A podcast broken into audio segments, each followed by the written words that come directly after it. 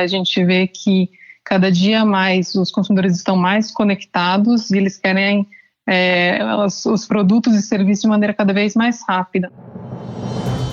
Você está no Mercado e Perspectivas, o podcast da FEComércio São Paulo. Neste episódio, vamos falar sobre as lições da marca de sorvetes Häagen-Dazs durante o período de pandemia e as mudanças que a empresa adotou para superar essa crise. A história da Häagen-Dazs começa na década de 20 em Nova York, como um negócio familiar.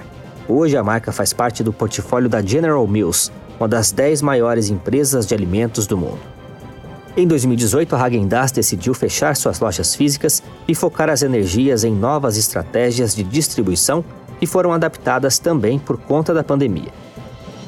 Nossa convidada para contar essa história é a Priscila Pisano, diretora de marketing da General Mills.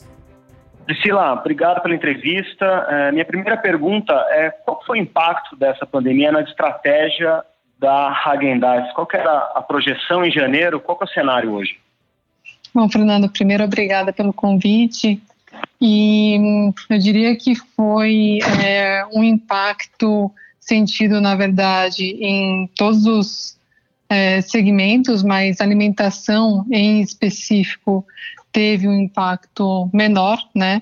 Uma das grandes mudanças foi a alimentação mais em casa versus fora de casa, né? A gente vê em algumas pesquisas de uma parcela de 66%, mais ou menos, das pessoas reduzindo as refeições fora de casa. Então, a gente adaptou nossa comunicação também para essa movimentação de consumo, né? Então, o consumidor está mais em casa. Nós temos aí nosso hashtag Hag em Casa, sugerindo momentos de consumo de Häagen-Dazs em casa. A gente sabe como o Häagen-Dazs é visto mais como uma indulgência, né? E tem essa essa visão atrelada às vezes a, assistir filme, um streaming. Então a gente virou nossa comunicação para esses novos hábitos que o consumidor passou a reportar, né? E a gente também teve que adaptar aí um pouco os nossos canais de compras, né? Nós temos aí uma ampla base de distribuição nos varejistas, nos supermercadistas, mas o que a gente viu foi também um crescente movimento aí do e-commerce, né? Então, tanto nos próprios varejistas quanto de plataformas como iFood e Rappi. E a gente fez parcerias para ter uma maior disponibilidade dos nossos produtos nesses canais. Como foi lidar uh, com essa crise do ponto de vista gerencial? Uh, vocês desenvolveram algum processo novo? O que, que foi possível fazer? O que, que deu certo? É, tivemos algumas frentes, né? Eu acho que a primeira foi a criação de um comitê na, interno para lidar com, com essa situação. E aí, olhando todos os aspectos, né? Desde suprimentos, que a gente teve que é, se preparar de uma maneira diferente, até toda a parte de abastecimento aí do, das lojas e a segurança de todos os envolvidos, né? Então foi desenvolvido todo um comitê para olhar de, de A a Z, desde o garantir o abastecimento dos produtos aos nossos consumidores e a segurança, né, sempre em primeiro lugar, do, dos nossos colaboradores. E aí, quando a gente fala segurança, a gente fala é, de uma maneira ampla, né, chegando até o promotor em loja que tem que estar tá lá todo dia para conseguir é, fazer esse abastecimento da loja. Uhum. É, em 2018, vocês é, optaram por fechar as lojas de rua, né? Colocaram uma energia maior na distribuição é, por outros canais, food service. É, como que está essa estratégia de vocês hoje? Como foi essa guinada, né? E como que está essa estratégia de vocês hoje?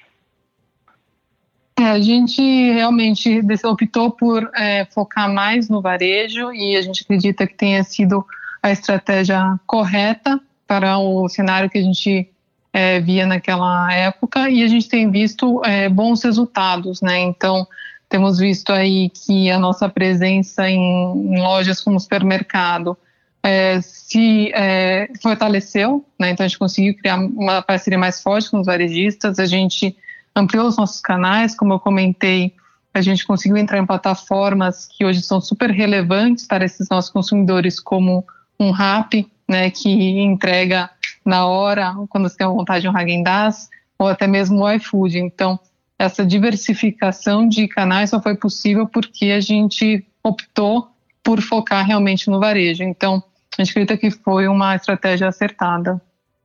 Uhum. E qual que tem sido a importância uh, dessas parcerias para vocês, Priscila?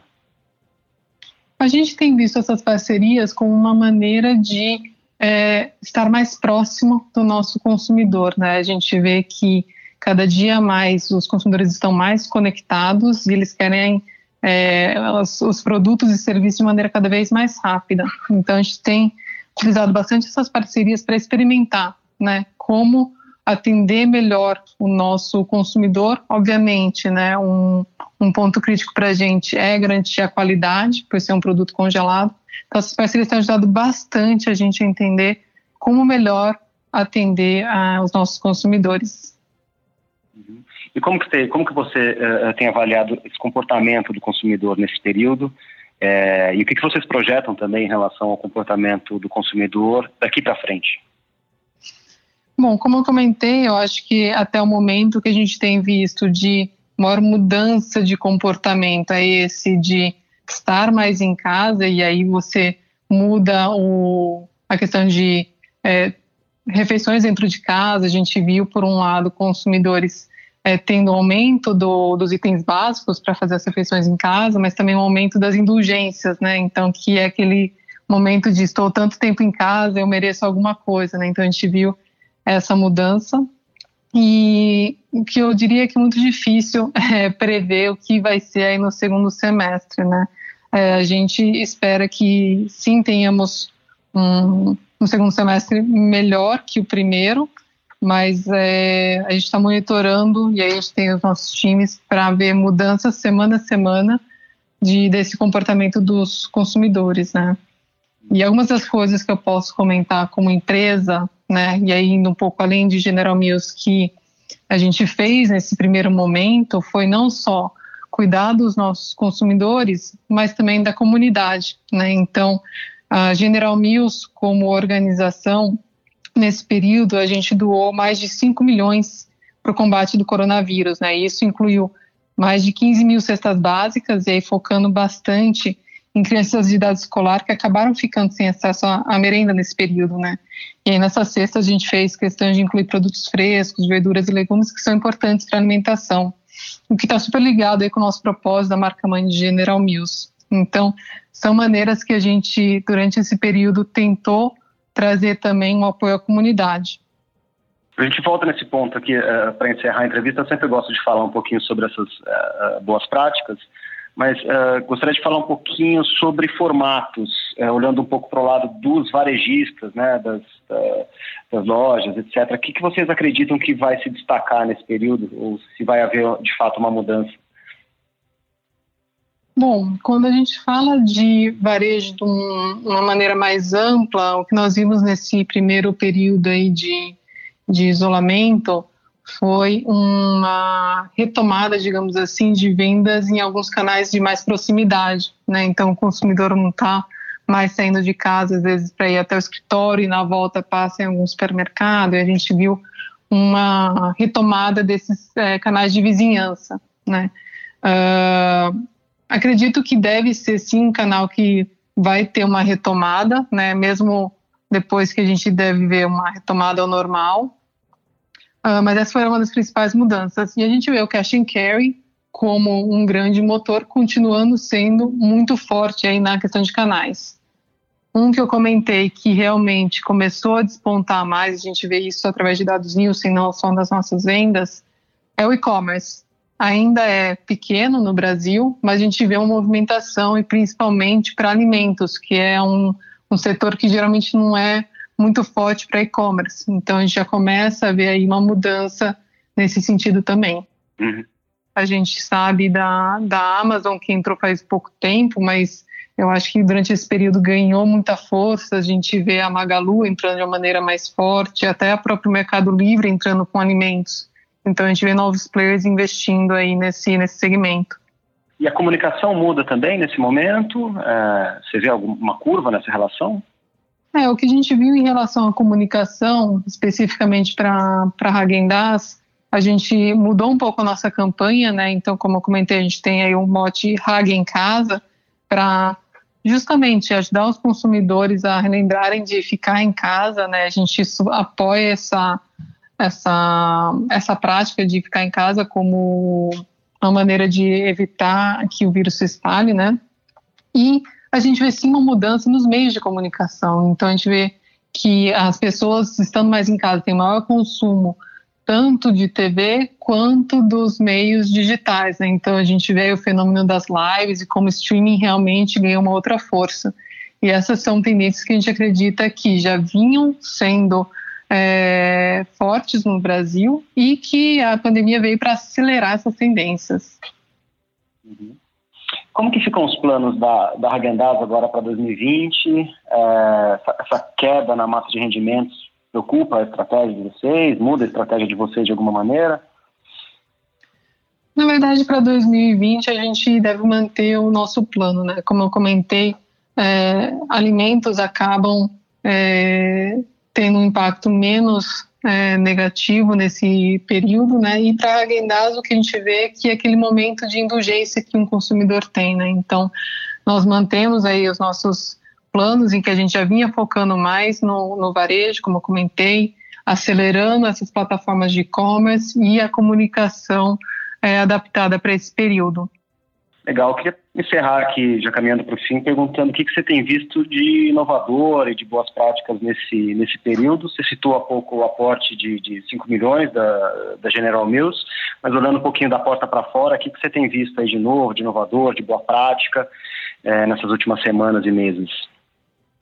Eu acho que um dos pontos que mais me chama a atenção é o papel da, da indústria do setor privado aí no, no combate a essa pandemia, como realmente as, as empresas de grande porte, né, como a General Mills, elas é, têm se mostrado aí é, de uma maneira positiva em, em apoiar é, a recuperação das comunidades e o apoio às vítimas também né, de, do coronavírus. Então, esse eu acho que é uma, um movimento que super importante no momento e que é diferente do que a gente talvez vinha observando, né? Então, semana passada a gente é, viu também aí algumas empresas meio que fazendo como se fosse um financiamento, né, de, de alguns pequenos negócios para que eles sobrevivam. Então, como a iniciativa privada realmente tem é, feito um, um, um apoio forte aí para ajudar a passar por esse período.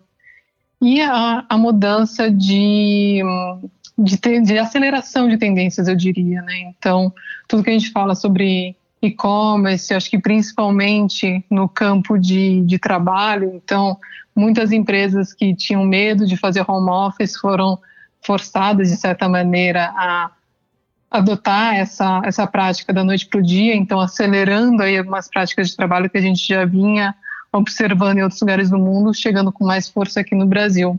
Então, é, esse papel das empresas e como vai mudar as relações de trabalho, acredito que sejam pontos impactantes aí para o futuro. Priscila, tá ótimo. Obrigado por trazer a experiência da Hagendaz aqui para gente. Obrigada, Fernanda. Obrigada pelo convite. Essa foi a Priscila Pisano, diretora de marketing da General Mills. Eu encerro esse episódio com um convite. Conheça o lab.fecomércio.com.br. É o espaço da federação para dialogar com as empresas. Lá você encontra um material estratégico independente do seu segmento. Tem orientação trabalhista, tributária, protocolos de retomada, todo o trabalho dos conselhos da FEComércio, portanto, vale a pena conferir. Eu sou Guilherme Baroli a entrevista e o roteiro desse episódio são de Fernando Saco e a gravação e edição do estúdio Johnny Days. Esse foi o Mercado e Perspectivas. Obrigado pela sua companhia e até o próximo programa.